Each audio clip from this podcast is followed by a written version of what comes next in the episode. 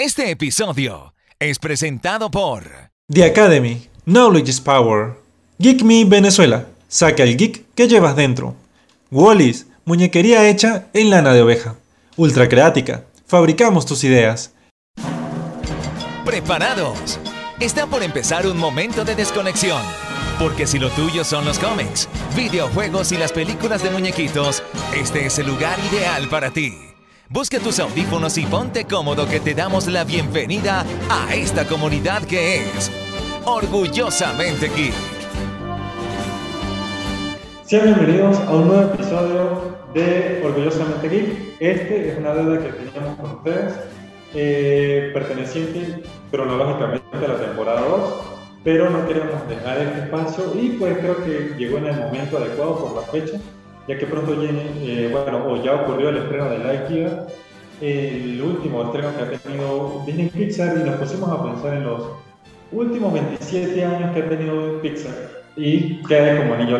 Y por esta ocasión, y para justamente traer a alguien acorde al tema y a todo lo que venimos a conversar, viene a alguien que ya es de la casa, que ya bautizamos dentro del momento ahí, a Omar Proenza, pero esta vez desde, la, desde su área, desde no, aunque lo ven muy de tónica de Batman y normalmente si han visto los videos anteriores saben que toda la temática de Batman lo hemos manejado con él. Hoy venimos a hablar de su campo que es la animación. Entonces, otra vez, hola Omar, ¿cómo estás? Hola Jonathan, un gusto inmenso siempre estar aquí y bueno, y hablar de lo que más nos gusta, que es la película, cine, cómics, personajes, de todo, desde este mundo. Hoy, hoy literalmente vamos a hablar de películas de muñequitos. Películas de muñequitos, o sea, a lo que me dedico. Exacto.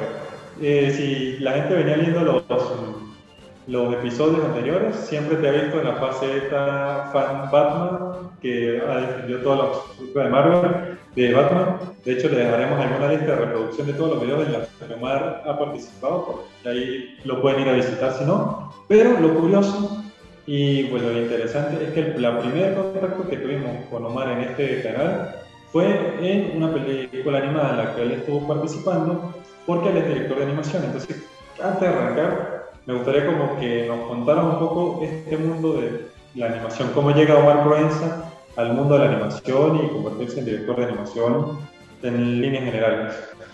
Bueno, ajá, lo voy a hacer lo más rápido que pueda. Eh, tuve la suerte que desde que muy pequeño eh, sabía lo que quería, desde que tenía aproximadamente, no sé, recuerdo 5, 7 años, no sé. Eh, ya sabía que yo no, solo, no quería dedicarme a, hacer algo con, que tuviera que ver con el dibujo, sino que le dije a mi mamá que yo quería hacer lo que veía en la televisión. Yo veía eh, las comiquitas de Disney y eso. Y principalmente fue una en específica la que me. La que me. La que yo dije, ay, yo quiero hacer eso.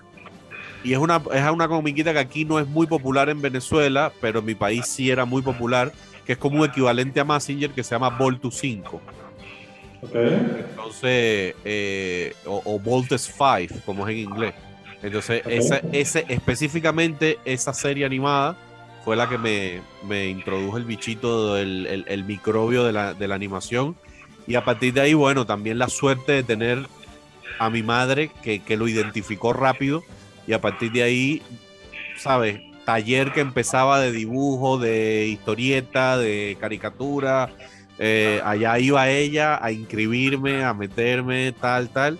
Hasta que, bueno, llegó la edad adolescente y entonces en, en, Cuba tú, tú, puedes estudiar un preuniversitario de una carrera. Y yo eh, estudié el preuniversitario en artes plásticas y artesanía. Y bueno, fue una base para empezar, pero siempre apuntando que cuando me graduara iba a hacer todo lo posible por terminar trabajando en, en el lugar, en el único lugar en Cuba donde se hace animación, o por lo menos en esa época, que era el ICAI, el Instituto Cinematográfico de Arte e Industria Cinematográfica. Instituto Cubano de Arte e Industria Cinematográfica.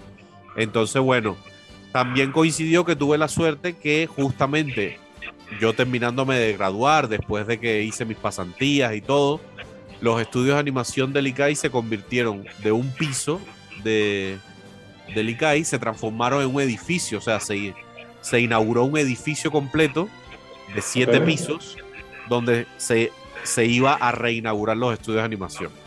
Y obviamente una de las cuestiones que había era que se necesitaba personal. Entonces, es lo que te digo, es tener mucha suerte de saber lo que quieres de niño, tener una mamá que te apoye, ¿sabes? Es como una línea recta. Y además coincidir que cuando te gradúas pasa esto del edificio que se crea y entonces de una plantilla a lo mejor de 30, 40 trabajadores se necesitaban 300 trabajadores. Y, Y podías entrar. Y ahí fui yo de cabeza, de cabeza corriendo para allá mientras trabajaba trabajaba haciendo pasantías en una marquetería de cuadros, haciendo cuadritos. Eh, y entonces, claro, entrar ahí no era tan sencillo. Tú tenías que entrar, hacer una prueba de actitud, que es como se dice, una prueba de talento. Si aprobabas esa prueba, pasabas un curso aproximadamente de ocho meses, un año, no recuerdo cuánto tiempo, pero era un curso. Y después que terminabas ese curso, te hacían otro examen a ver si lograbas entrar. Y bueno, eh, aprobé. Aprobé. ¿Cómo? Estaríamos hablando que tu primer proyecto animado estuviste participando aquí Eh, eh, ¿Aquí en Venezuela o allá? allá. Mi primer proyecto, wow, no, no, pero es que cuando tú entras ya ICAI a trabajar, ya tú empiezas a trabajar de una en, en- en los proyectos que están, empiezas como, empiezas como asistente de, eh, de- de animación, que es, eh, yo, bueno, incluso creo que no tanto asistente, sino como limpieza, que es la persona que tiene que limpiar los dibujos de los otros, de los que están Ok. animando, ¿entiendes? ok. Entonces pasas por todas las áreas. Yo, yo estuve como un año y pico eh, limpiando dibujos a papel, ¿sabes? A papel. Después pasas a ser asistente de animación, pero bueno, la- los cortos de esa época, no sé, aquí no se conocen porque eran cortos muy, muy de, de ¿cómo se llama? De producto local.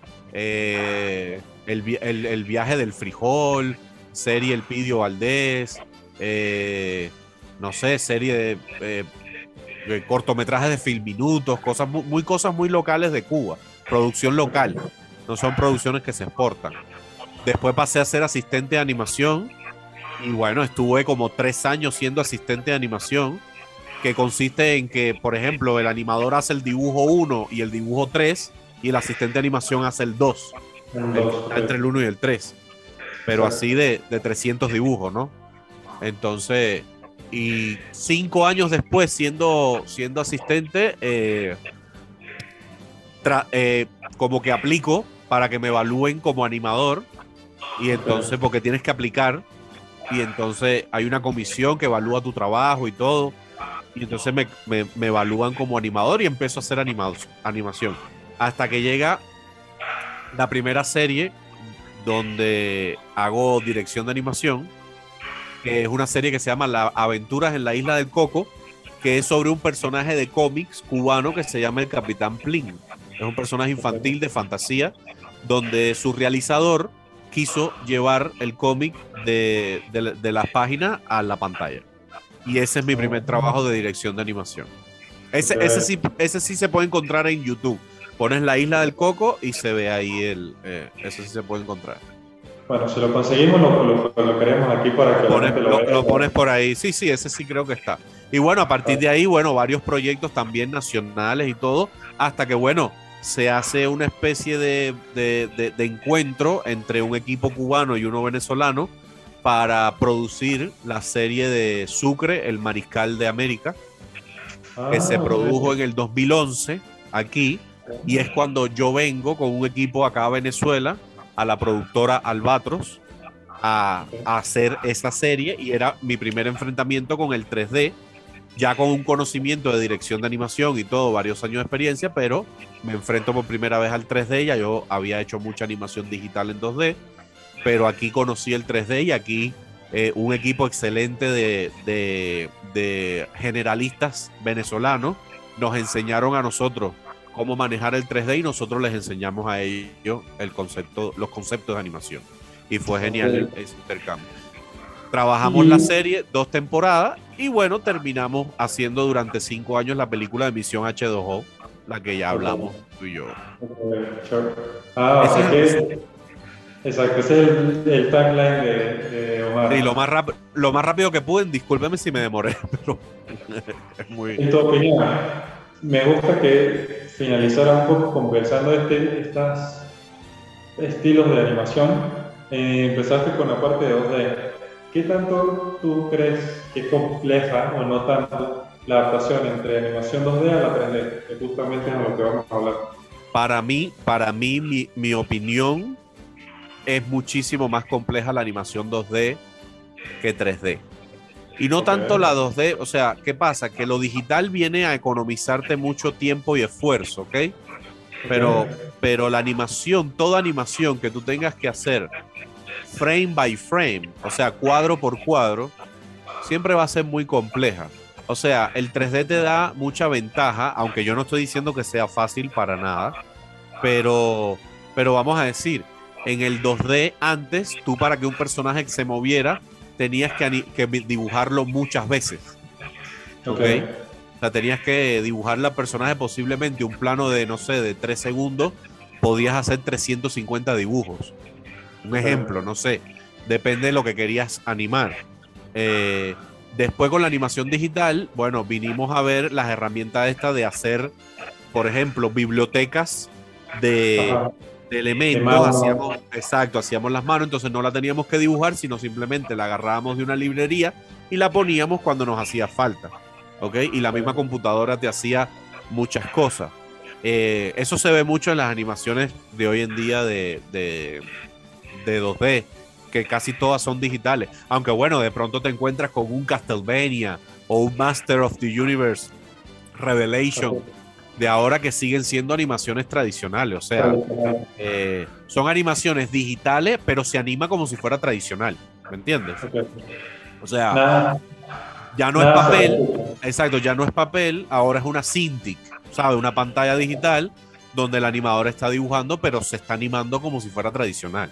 O sea, dibujo, po- dibujo a dibujo, ¿entiendes? Exacto. Y el 3D, bueno, el 3D eh, hay, eh, hay una ventaja que tú tienes al muñeco ya listo, o sea, tienes el personaje listo, y lo que tienes que hacer es moverlo, ¿ok? O sea, no tienes que dibujarlo eh, una y otra vez, sino que eh, agarras y bueno, si tienes los conceptos de animación, lo mueves y lo, ¿sabes? Y, y- y más o menos puedes. Pero por ejemplo, para mí, el estilo de animación más difícil que existe, en, en mi, en mi opinión, que es el único estilo de animación en cual yo nunca me enfrentaría, porque de verdad lo respeto demasiado, le tengo pánico, es el stop motion.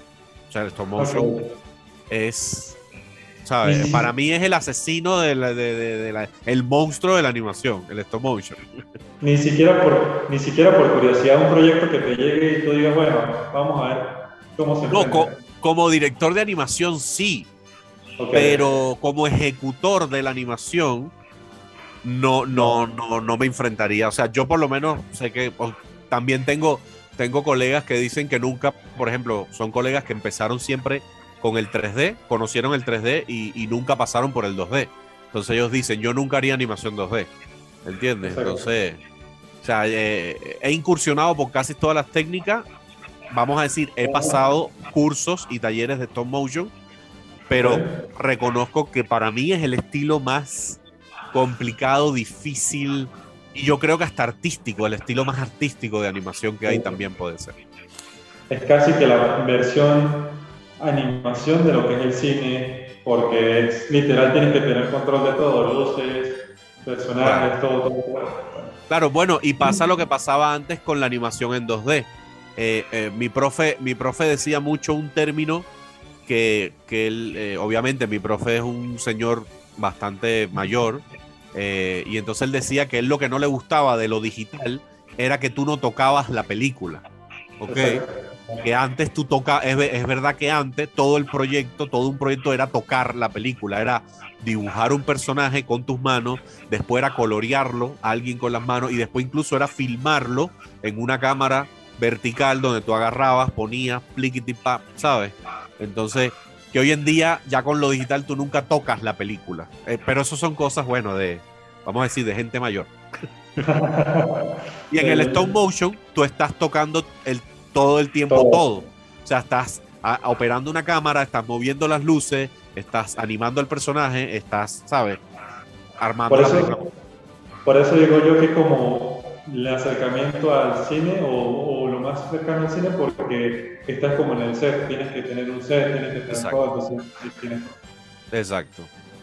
Ok, bueno, entonces, ahorita vemos el 3D quizás ya es la técnica como que más se ha explotado recientemente, pero si nos vamos hace 27, 28 años, eso era lo novedoso porque se estaba empezando, o sea, había empresas, además de Pixar, que estaban como este tipo de cosas, cortometrajes, pero nadie se regaló a hacer un largometraje hasta que Pixar dijo, bueno, vamos a ver qué se hace, qué hay en lanzarnos, y sale Toy Story como la primera película, el primer largometraje hecho en 3D.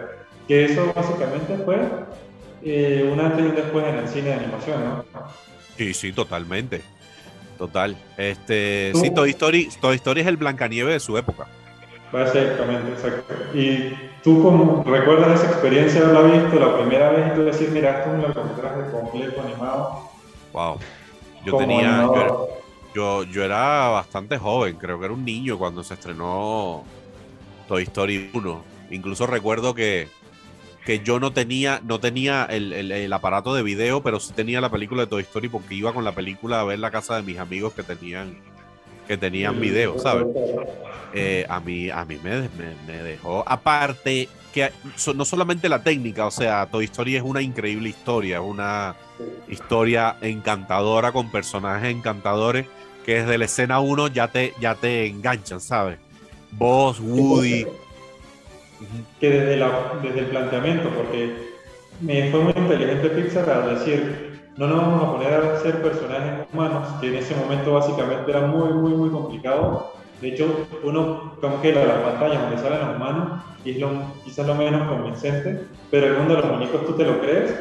Y creo que justamente es como la esencia de la animación, porque es un personaje que en la vida real es inanimado y cobra vida, y tú te crees todo lo que está pasando. Entonces, sí, ese tiene esos sentimientos, le pasa esto, se siente celoso, y al punto de tú decir, puede ser que a mi juguete le pase lo mismo. Entonces, como Sí. esa idea fue creo que un gran punto para arrancar y decir, vamos a ver cómo funciona esta historia, cómo, cómo desarrollarla, y pues una manera de, de aplicar lo que ya Pixar venía conociendo, pero que funcionara, que no, no se notara las debilidades, sino enfocarse en, los, en las Sí. fortalezas. básicamente. Sí, Bueno, fíjate tú, yo, yo en el caso de la historia hasta sentiría que es al revés. Porque yo, yo era de los niños que creían que mis juguetes tenían vida antes de ver Toy Story. Ah, ok. O sea, yo, yo creía que mis juguetes Sí, hablaban entre sí, ¿sabes? Y cuando vi Toy Story, imagínate tú, o sea, era como, ¡Ah! ¡es verdad! Teoría, teoría confirmada. Exacto, es verdad. Entonces sí, y técnicamente hablando, sí, obviamente, eh, o sea, el equipo de Pixar fue muy inteligente. Ellos ya habían hecho unos cuantos corticos antes, me imagino como para probar, tal, como mismo hizo Disney con sus cortos, hasta que dijeron, bueno, tenemos la capacidad de hacer esto, de hacerlo hasta aquí, y la, y la o sea, la, eh, lo acertado de hacer una historia de juguete, precisamente para ahorrarse un problema de texturas y cosas. Aunque, bueno, ya las últimas películas, que ya hablaremos de eso, ya las texturas son otra cosa seria. Pero bueno, en ese momento, y, y ojo, yo creo que Toy Story funciona perfecto, como está. Sí, O sea, la primera película de Toy Story tiene un encanto que, que me parece que no tienen otras películas. creo, creo que es difícil que alguien, eh, o sea, ver a Toy Story y decir, bueno, ya es una película vieja, tal. Tú la ves y tú dices, no, sí, me puedo sentar a disfrutarla y no, no, no voy a... Encantado, encantado, Sí. de verdad. Toy Story, de verdad, es para mí de las mejores películas que se ha hecho en la historia del cine, no solamente porque es pionera en técnica, sino que el guion de la película y la historia de la película es espectacular. Es espectacular. Ahora, entramos en un punto porque entran los personajes y Buzz viene a ser como este, como una especie de antagonista, porque conocemos a Woody, Sí. que es el, con, el consentido y todo esto, y de repente llega alguien que viene a invadir su puesto y que también viene como a esta idea del chip de yo no soy un juguete, yo tengo como mi vida. Creo que todo este planteamiento fue como bastante interesante. ¿Cómo lo pensó Pixar? Porque es como, sí, sí, o sea, vos ni siquiera estaba consciente de lo que estaba pasando. Entonces, es algo interesante que tú lo ves al inicio y te divierte, pero cuando vas viendo la evolución de la película, tú dices, todo esto también tiene como material para ver, o sea, como desentrañar un poco más. Y lo que me llama la atención, creo, más allá de, o sea, cuando la primera película funcionó, al sacar la segunda, creo que en ese caso vos pasó a ser como más rol protagónico. O sea, vimos mucho más de la, vida de vos sí. que al principio, ¿no? Sí, cierto, cierto. Porque el principio, bueno, vimos como la, de las ambas partes, porque de Woody no lo no conocíamos mucho, pero sabíamos como que era el líder, el que dirigía todo, como en el cuarto de Andy entendíamos cómo era eso. Y de hecho, creo que también lo inteligente de la primera película fue que, no sé si decir como el 70 o 60% de la película pasa en el cuarto de Andy, entonces tienes control de no tener muchos sets hasta que al final sí se vuelven locos y dice, bueno, vamos a lanzar a Woody en la carretera y tal. Uno, quizá la gente que no conoce del medio, pues dice, ok, qué tan complicado a hacerlo, pero en ese momento pensarte en muchos escenarios tampoco era una gran idea y lo manejaron muy bien. Sí, total. Eh, yo, yo creo que basta, o sea, comparándolo con los tiempos de hoy, eh, Toy Story puede haber sido técnicamente una película limitada, pero es que no se nota. No se nota, exacto. No se nota. O sea, no se nota que sea limitada. Ahora tú te pones a ver la segunda y si como que una manera de ver la evolución es que te demuestran y te dicen, bueno, ya no nos vamos a centrar en el cuerpo, vamos a salir. Se van a robar a Woody, vamos a meternos en una juguetería, nos vamos a meter en un montón de cosas y ya ves hasta el accidente que provocan los juguetes en de la carretera y todo esto, ya se nota que, al menos en cuanto a capacidad de modelado y todo esto, ya es otro nivel en comparación con Toy Story, la primera. Sí. Ahora, este, ¿qué, aparte de este tipo de cosas, qué diferencia ves tú entre la primera y la segunda? ¿Cuál es la diferencia? ¿Qué diferencia veo yo?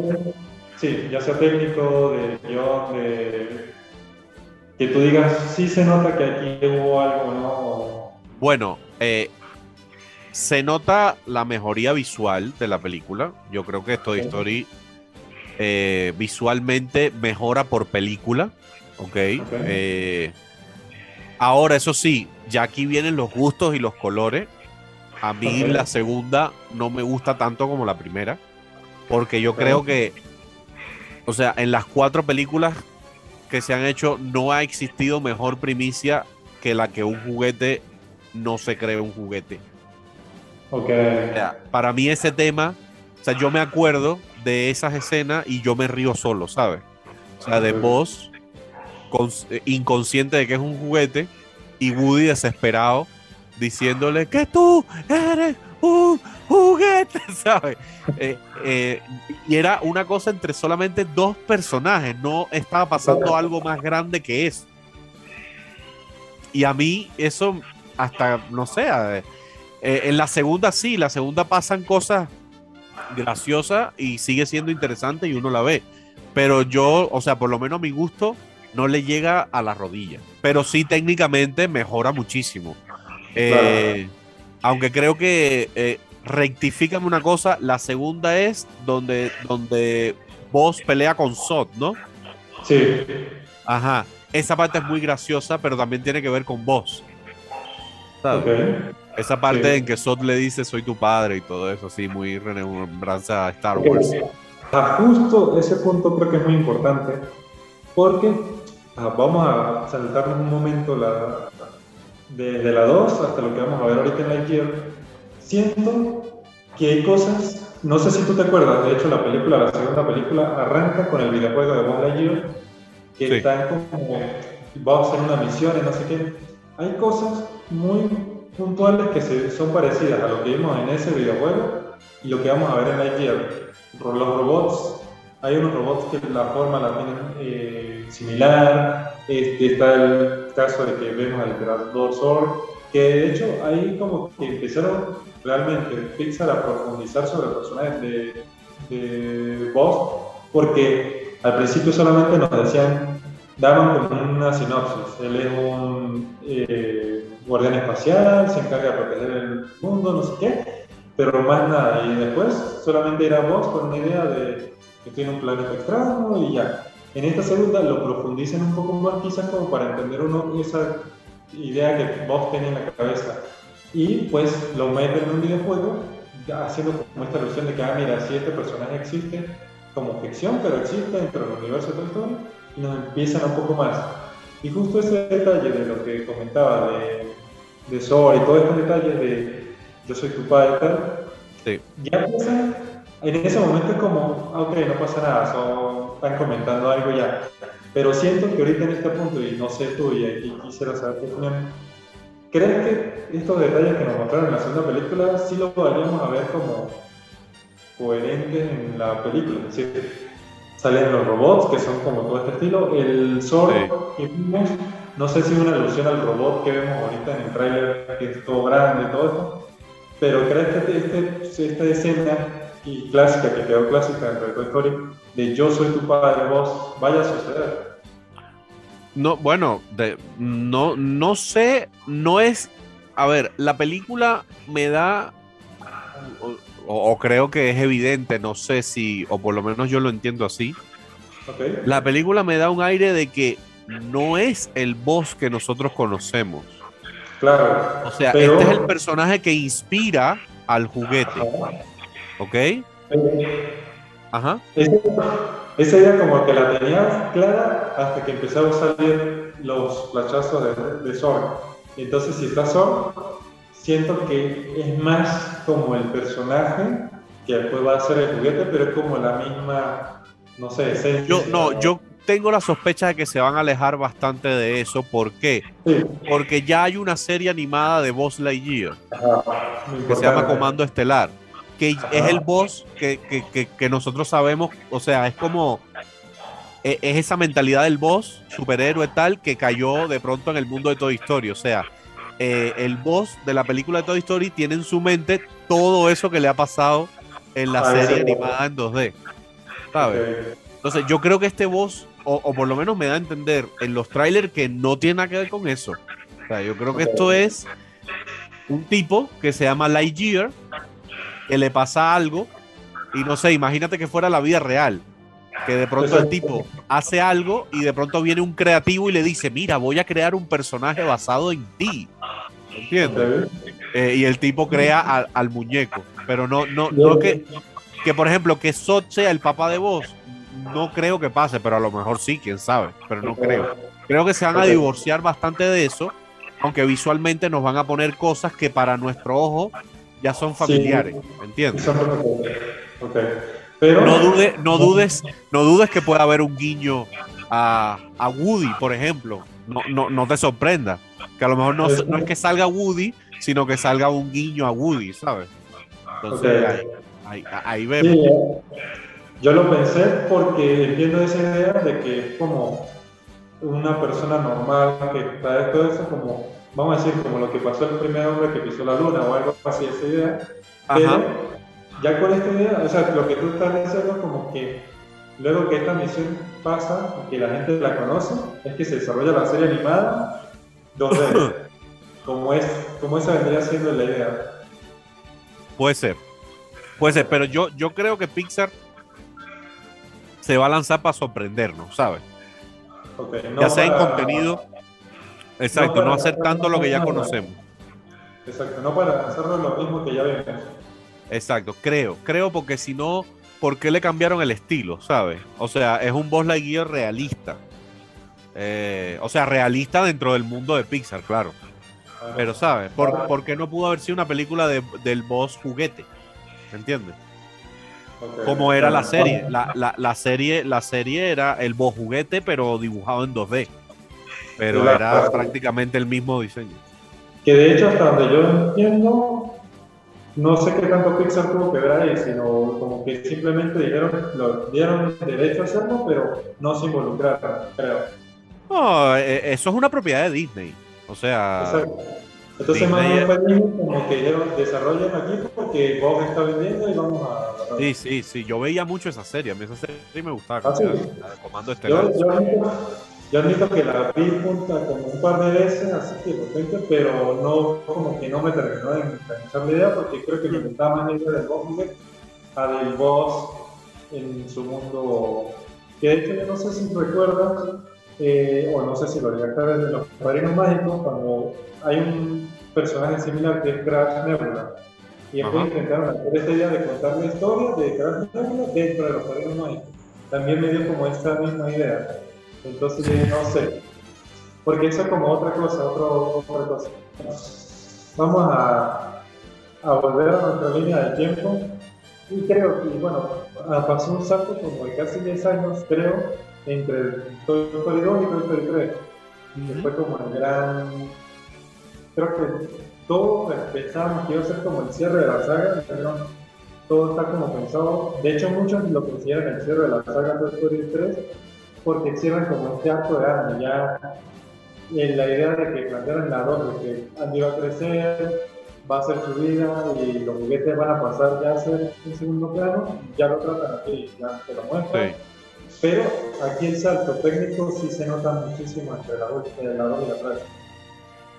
Sí, sí, o sea, ya yo vi, yo vi uno, unos videos detrás de cámara, o sea, detrás de escena, y la verdad que, que, a veces uno piensa, eh, ¿será necesario, o sea, hacer notar que las felpas de Woody, la felpa del hilo de la camisa se vea? O sea, no sé, pero, o sea, si yo tuviera la posibilidad de hacer eso, lo haría. Yo creo que sí. si lo puedo hacer, lo haría. Eh, Por el hecho de decir sí pudimos. ¿Eh? Por el hecho de decir sí podemos eh, replicar Exacto, exacto. Ahora, yo sí te voy a decir, yo siempre primero te digo mi opinión personal y después te argumento. O sea, has notado que siempre soy así. Yo siento que la cuarta película a mí no me aportó nada. O sea, a mí la cuarta película, o sea, a mí me gusta ver a esos personajes, a quien no le gusta. ¿Ok? Pero la cuarta película no, no tuvo, o sea, la carga emocional que tiene la tercera es muy fuerte. ¿Entiendes? Sobre todo con esa escena final. O esa escena, no, no final, sino antes del final, ¿ok? Tiene una carga ah, emotiva muy fuerte, porque los personajes con los que tú estás creciendo están a punto de serse obsoletos, ¿entiendes? Y, casualmente tú la estás viendo en una edad que tú también crees que los juguetes son obsoletos. Pero te, crea esa cosa de, añoranza, de, ¿sabes? Del que tiene fantasía, se sensibiliza delante de esa escena en la que todos se dan la mano y aceptan que van a morir, ¿sabes? Entonces yo creo que tener ese pico emotivo de la película no se podía superar. Y lo demostró una cuarta película. ¿Sabes? Que tú apoyas la idea pues, es una trilogía. No, a ver, yo, yo fui al cine y me gustó la tercera porque los personajes me gustan y me divierten. Pero, ¿sabes? Pero no salí eh, con, emociones de la película, ¿me entiendes? Pueden hacer una quinta y yo voy a ir a verla porque me va a gustar ver a vos, a vos y a Woody correr y hacer cosas y tal, ¿sabes? Woody con, como corre como un loco. Pero la, emotividad que tuvo la tercera parte, eh, o sea, como cierra la tercera, es perfecta para mí, perfecta. Y, no estuve, y, creo que, y creo, ojo, espérate, discúlpame si, no estuve de acuerdo que Toy Story ganara el Oscar a mejor película tampoco. La 4. La 4. Porque estaba Klaus, creo, en ese momento. ¿Cuál? Klaus. No. Estaba Klaus. Klaus, ¿no? Sí, o sea, ya te voy a decir, eh, si, si, quieres lo puedes buscar o algo, pero pero no, Toy Story no era para nada, pero ni, mira, ninguna, cualquier película que estuviera nominada, creo que Klaus estaba, pero, pero si no hubiese sido Klaus, no puede ser Toy Story. Y, es sencillo. La, la, 3 ganó el Oscar a mejor película. Eh, no estoy seguro. No, yo creo, yo creo que no. Yo creo que no. Precisamente por eso. Entonces, si la 3 no ganó, porque gana la 4? Si la 4 es una historia súper pequeña, ¿sabes? Y aparte, y, y, con unos personajes que ya conocemos y que ya hemos visto y todo, ¿sabes? No, no tiene Toy Story 4 no es nada novedosa. Ok. ¿Me entiendes? Ni en ningún aspecto, una parte de técnico, ni en No, a ver. A ver, técnicamente, vamos, vamos a sentar una base aquí, ¿ok? Y, y como Sí. siempre te digo, esta es mi opinión, ¿ok? Sí, la gente puede opinar otra cosa. Técnicamente, Pixar te demuestra por películas que son unos monstruos, ¿ok? Por ejemplo, te hacen una película como Brave o Valiente, y yo le digo a Brave la película de los pelos. O sea, es una película donde Pixar te demuestra que ellos pueden hacer pelos. Todos los pelos que tú quieras, de todos los tipos, y los hacen increíbles. ¿Me entiendes? O sea, en técnica, en, en- en textura, iluminación. O sea, Pixar nunca te va a decepcionar. Todo lo contrario. Va a subir la apuesta por película. Solamente la puedes ver con, con la saga de Toy Story. De hecho, si no me equivoco, hay un documental que se llama La historia de Pixar, eh, que creo que es donde lo dicen, que cuando plantean una película, se plantean como un reto para Claro. eso que puede hacer. Por ejemplo, Buscando Nemo era lo- la dinámica en el agua, ver que el agua fuera realista. En Monster lo que es la anatomía y justamente el pelaje. Ujú. En Ratatouille, que la comida se viera como real.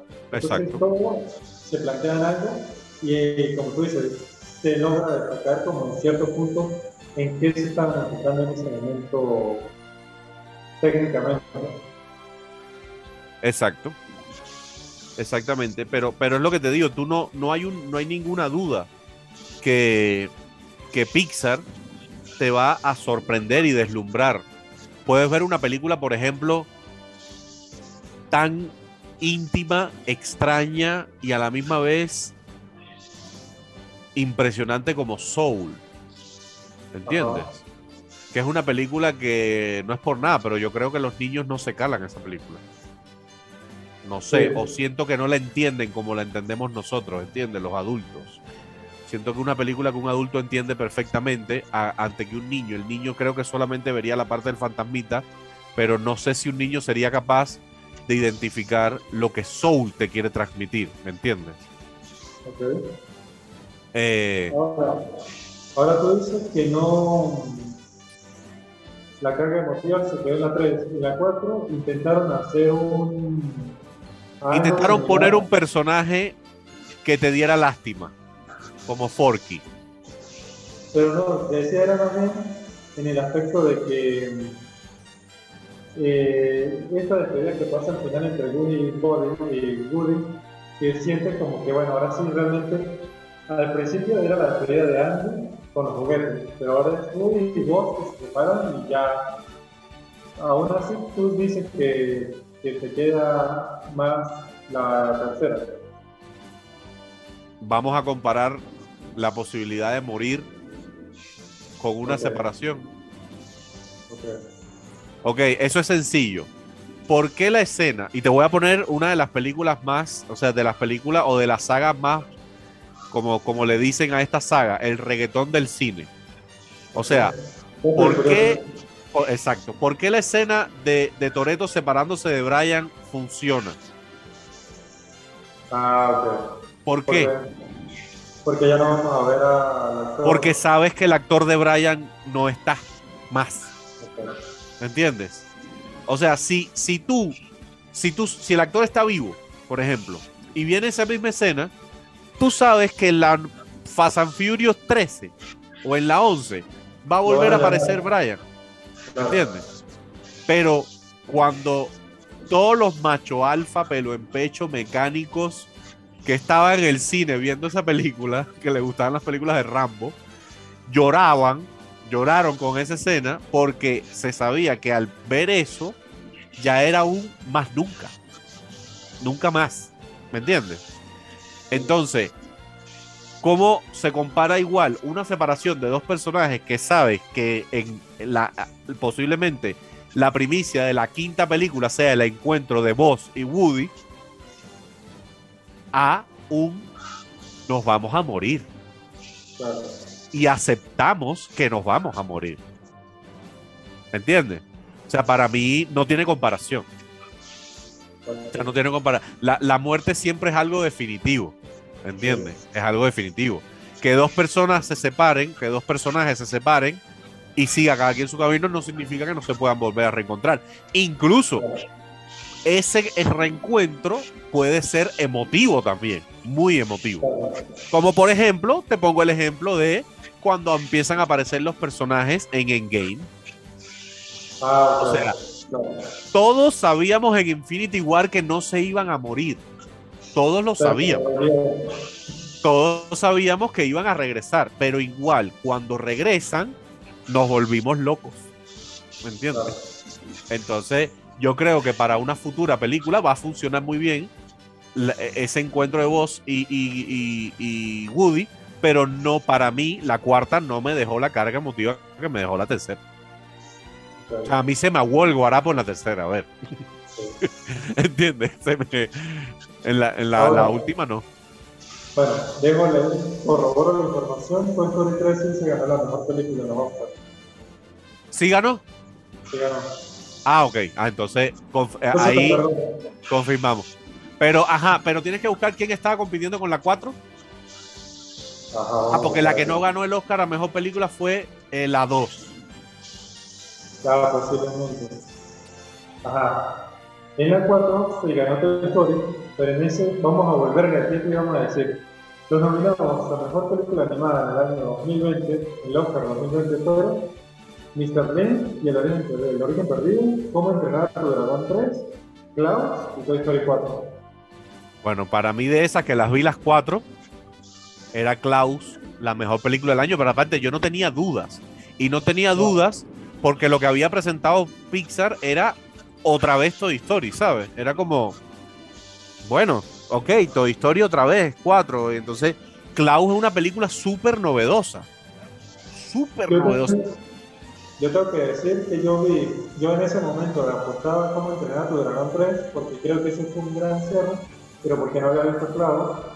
Y por todo lo que empezó a decir y a, a hacer como consecuencia de eso, me llamó la atención y voy a verla, porque se está escuchando mucho sobre Klaus y la vi y ya dije no. O sea, No, yo literalmente terminé llorando con Klaus al final. yo no podía- Y trata, y trata de, de ver un detrás de cámara de Klaus. Impresionante. Ah, yo Impresionante. he visto, yo he visto sobre las técnicas de algunos animadores, pues cómo caracterizaban, cómo todo Sí. eso.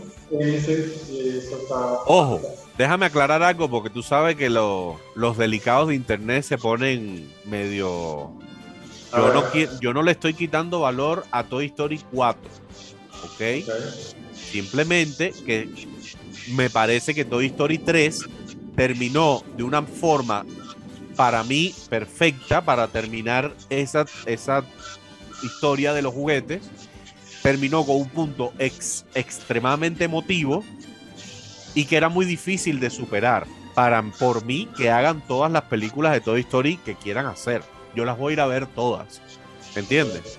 Eh, pero sí te digo que esta 4 se me quedó muy chiquita. A lo mejor lo que te digo es que lo que me gustaría son que el orden de, de- de mis favoritas es la 1, por lo que significa, la 3, la 2 y la 4. Sería el orden ok. de favoritas. Ahora, plantearte o ver que Toy Story y que Pixar, luego de haber sacado esta saga, que no sabemos si en un futuro cercano, lejano, vamos a tener Toy Story 5, pero que lance una película como Lightyear, que yo siento es como una manera de mostrar su inicio y cómo van ahorita técnicamente, porque te están da- dando esa idea, y creo que también la idea de jugar con la, el personaje real que inspira al juguete, es una manera de decir, podemos hacer tan arrecho un escenario, un personaje, ya podemos llegar a ese nivel de que un personaje se puede ver casi, casi, casi, casi real, a lo que, a como se empezó Pixar básicamente con Woody. Siento que es más como esta carta o esta alegoría a decir, mira, todo lo que hemos evolucionado desde 95 hasta ahorita. Sí, no, yo creo que, o sea, creo que es normal que tú cada película que quieras hacer, la quieras hacer mejor que la anterior, empezando por lo visual, ¿no? Claro, Eh, o sea, creo que, por ejemplo, nosotros o sea, te puedo dar una primicia. Yo no sé si estoy autorizado para decirlo o no, pero bueno, igual te la voy a decir. Nosotros estamos preparando la siguiente película de Albatro, que se llama Sato, una historia de perro. Y, y lo primero que, obviamente, lo primero que para nosotros es obvio es que la película se vea mejor que la anterior.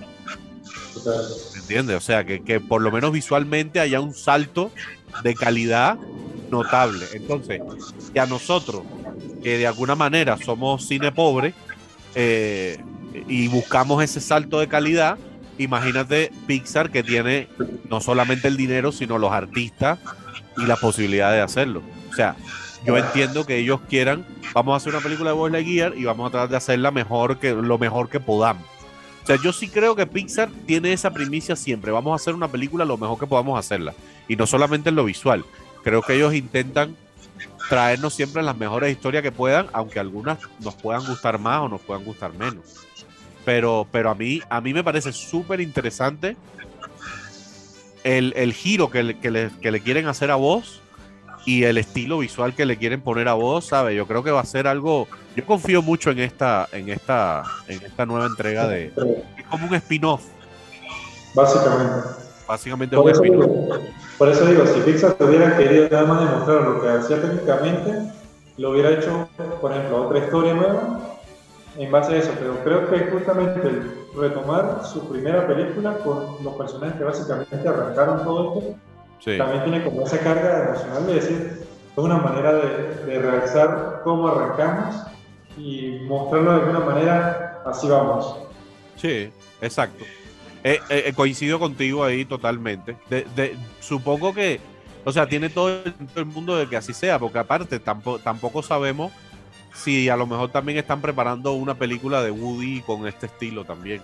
Hay, hay una teoría que dice eso, que dice que el final de la película, cuando ya todo acabe, es, va a salir como si Andy estuviera en el cine viéndolo y que eso va a partir como que la escena por crédito de la película es que va a venir una película solo de Woody. No sé. Bueno, ahí, ahí, ahí veremos, ahí, ahí veremos. Sí. Yo, yo siento Pero, que es una historia muy particular, con personajes únicos, por lo menos por lo que se ha visto en el tráiler. Y, y, y espero que, por lo menos yo quiero que me guste, te lo juro, porque es vos. Sí. Yo, por ejemplo, yo no tengo una decisión entre cuál personaje me gusta más, o vos o Woody. Porque los dos son, ¿sabes? Eh, un, por ejemplo, tengo una deuda que en mi colección no hay un boss y un Woody. Y lo tengo que tener en algún momento. Porque aparte, soy, soy lo suficientemente quisquilloso que no quiero ni cualquier boss ni cualquier Woody. Quiero uno que sea lo más cercano al de la película, ¿sabes? Una réplica. Exacto, sí, aquí las están sacando, pero el otro día las vi en el Sanville, creo, y 90 dólares, no, demasiado. o sea, no, ¿sabes? O sea, están sacando el Woody que es de telita, así como el de la película, y el boss perfecto con todo su funcionamiento, y son del tamaño que supuestamente son en la película, son como, como así, ¿sabes? Pues son como de, a ver, como de 30 centímetros, así. Dice, dice Omar, te quiero mucho vos, pero todavía. Sí, no, no, todavía, todavía, todavía. Con calma, más, más adelante, pero, pero, pero sí quisiera, o sea, es de las películas que, ¿sabes? Hay películas que a ti te marcan eh, no, no, no, la vida como tal, sino pero etapas de tu vida, ¿sabes? Que tú identificas eh, una etapa de tu vida con una música o con una película ¿sabes? Yo recuerdo perfectamente mi contexto cuando yo vi Storyboard, eh, Toy Story, ¿sabes? Mi, el contexto mío lo recuerdo perfectamente gracias a, a, a Toy Story. O sea, recuerdo hasta los amigos, los amigos con los que la estaba viendo, todo, ¿sabes? Todo. No.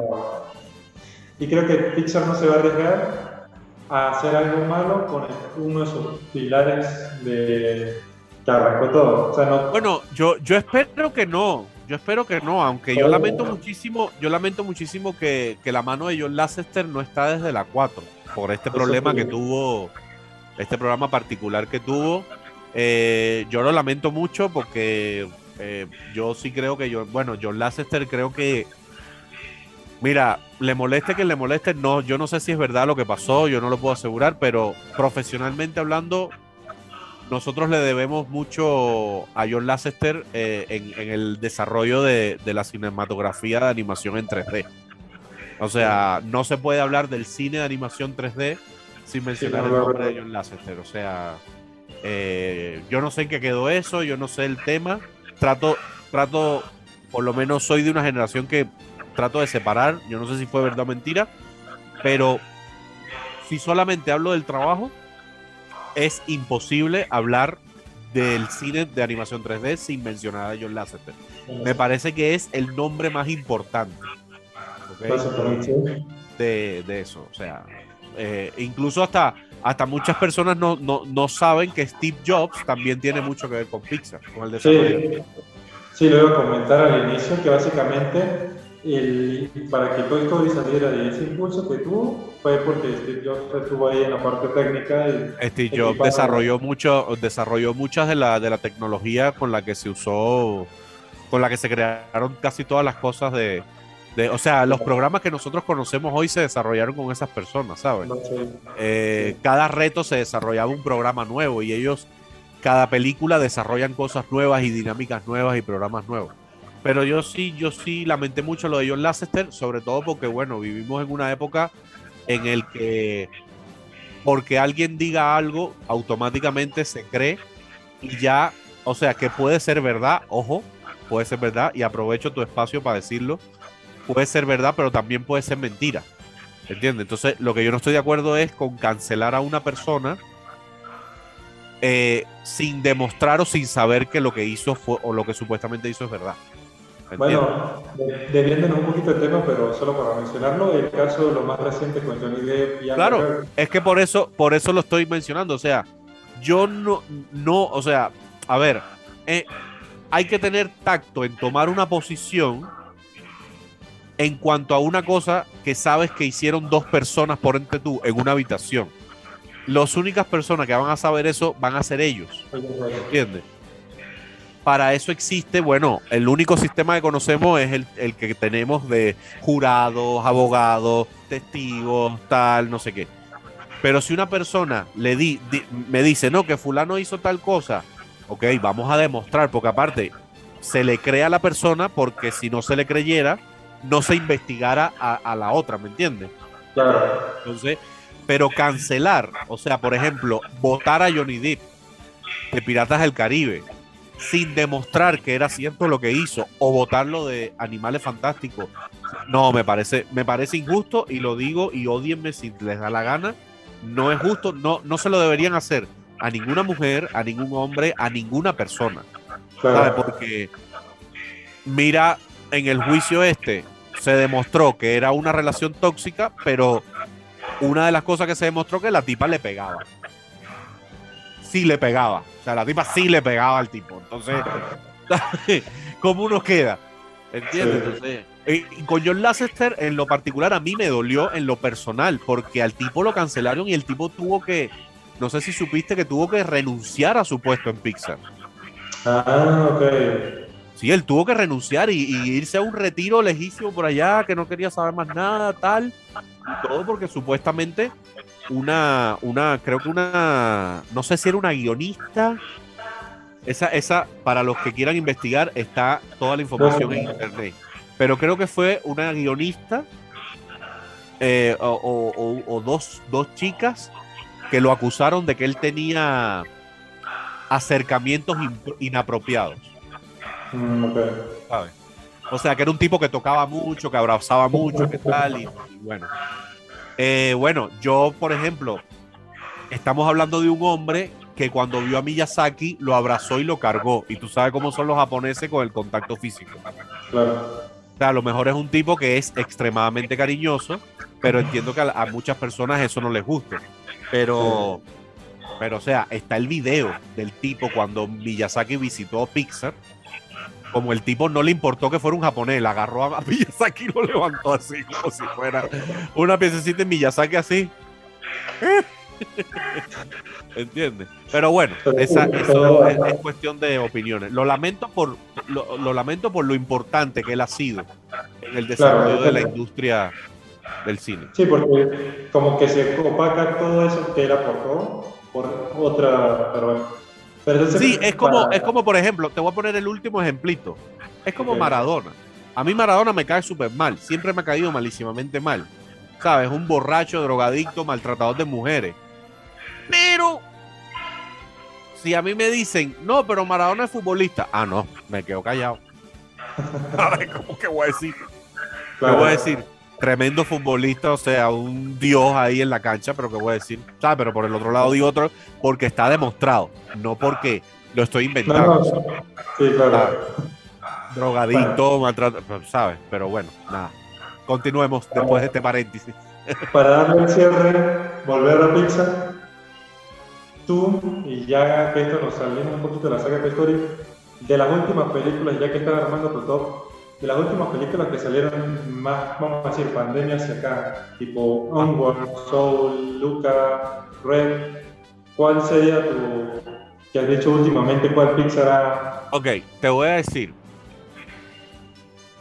Internet, gente que nos ve y que nos sigue, es mi opinión. ¿ok? No se tomen nada de esto personal, por favor.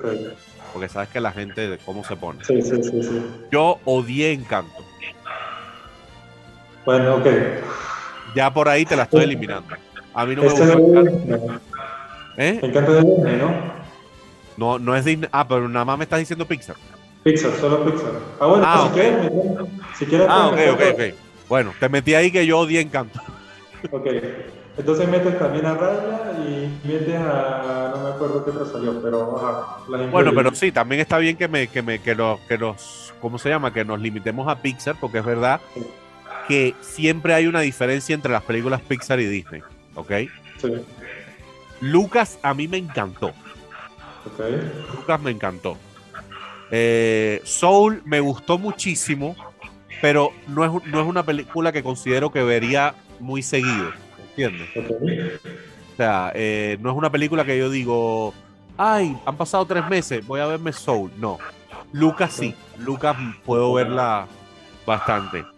La que tengo en el top 1 por cómo trataron un tema fue Rey.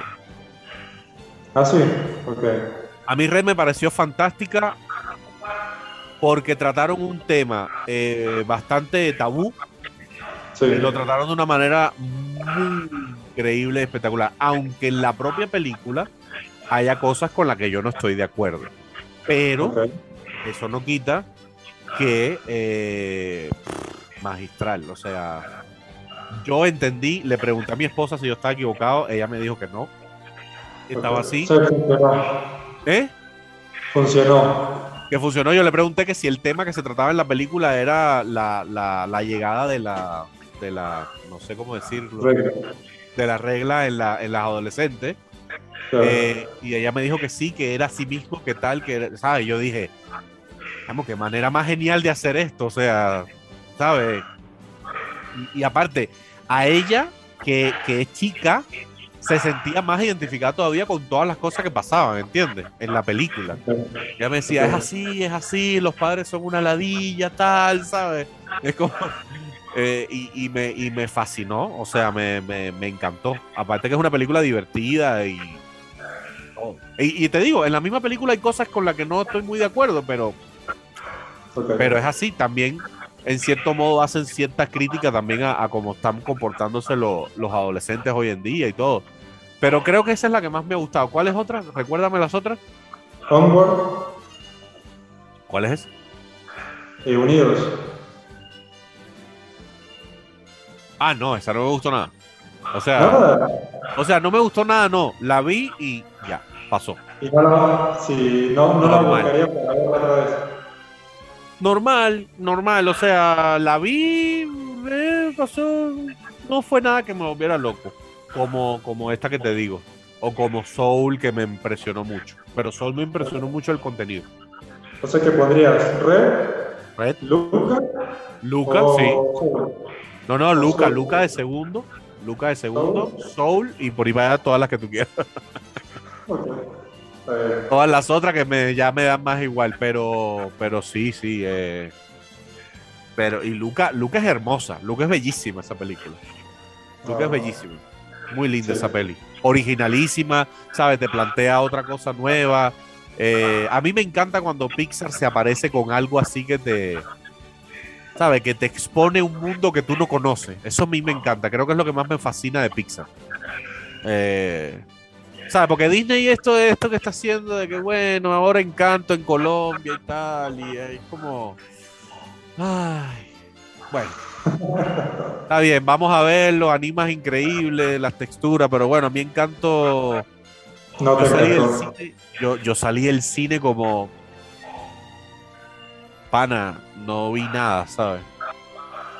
No sé. Yo- Yo siento que hubo un buen avance hasta cierto punto que yo dije, ¿qué pasa que ya va? Pero Mira, eh, es- estamos, estamos en una época, eh, y lo voy a decir para que quede grabado, porque esto cuando lo sube al internet queda para siempre y de aquí a 20 años.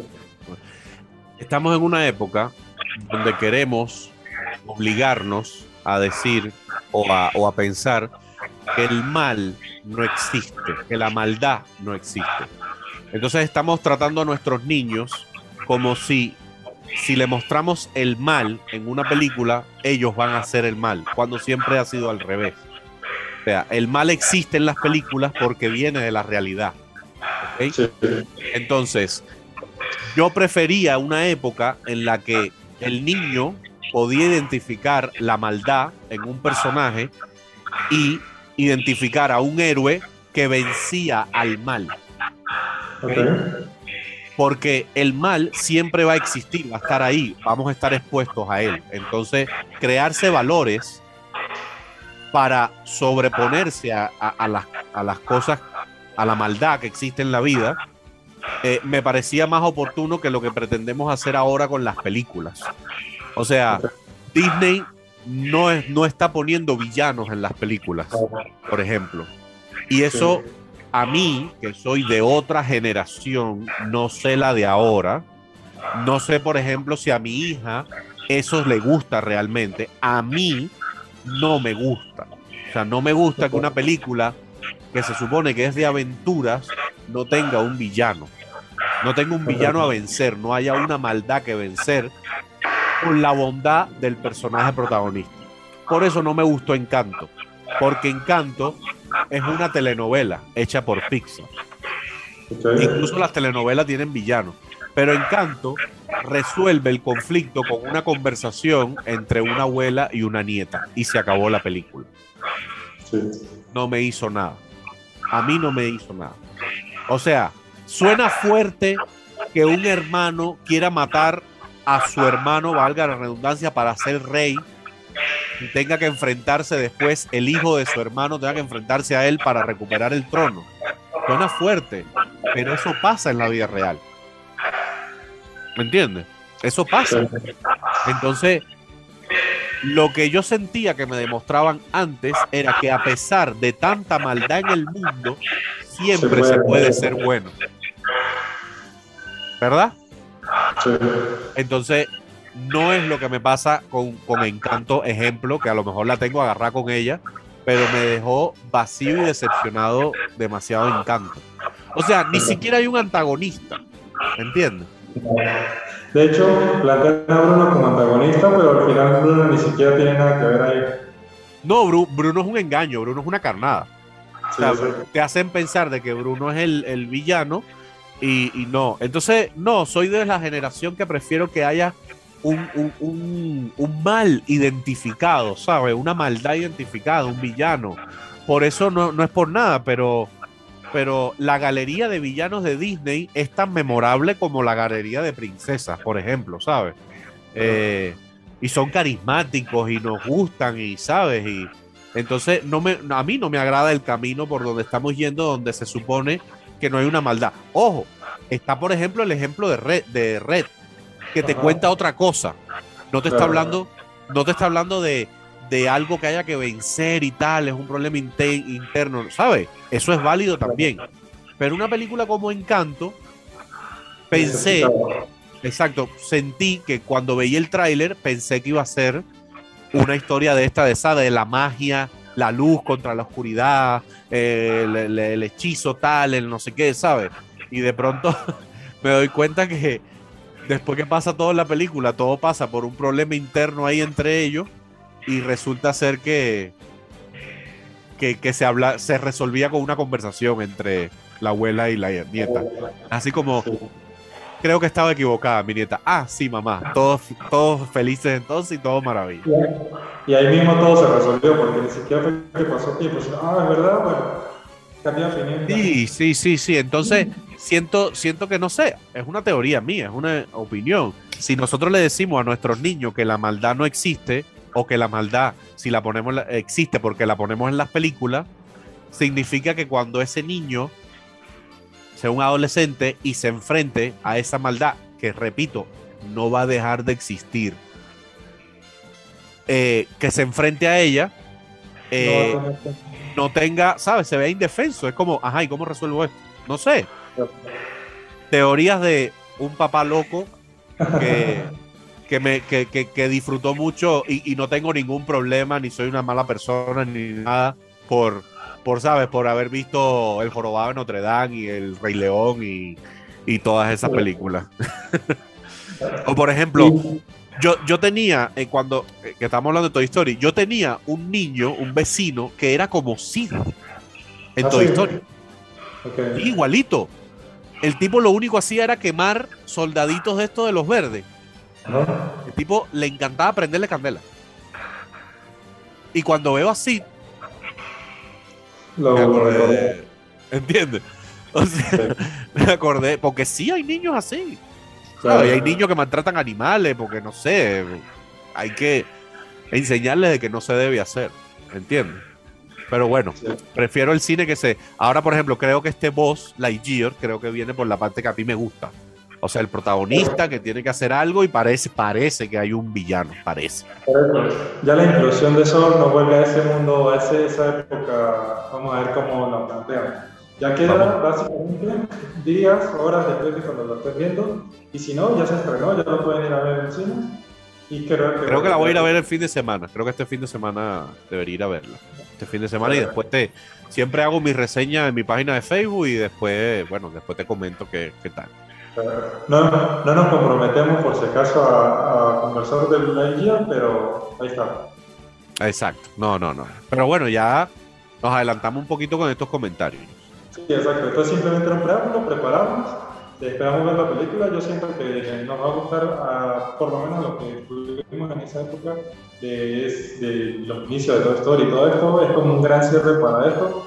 Yo no sé si Toy Story o Pixar piensa sacar más películas al respecto, pero creo que Buzz Lightyear es algo totalmente diferente a, a, lo que va a sacar y lo que pertenece a esta saga. Entonces, por eso queríamos hacer este preámbulo y este recorrido por los 27, creo, años de Pixar que nos teníamos pendiente de celebrar.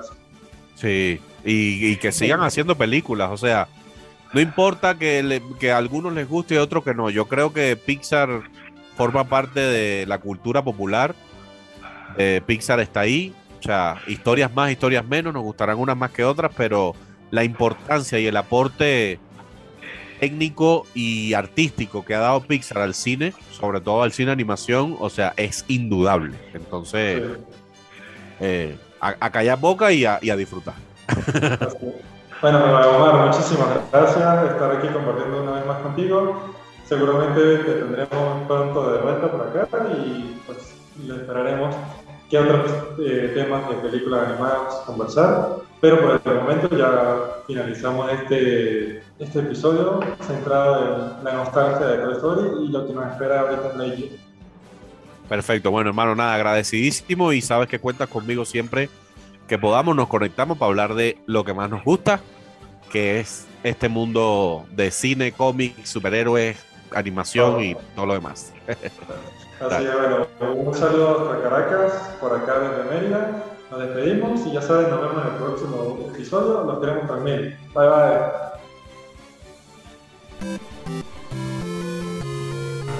Salva la partida y retómala con nosotros en una próxima oportunidad. Este será el final del episodio, pero nunca dejaremos de ser orgullosamente geek.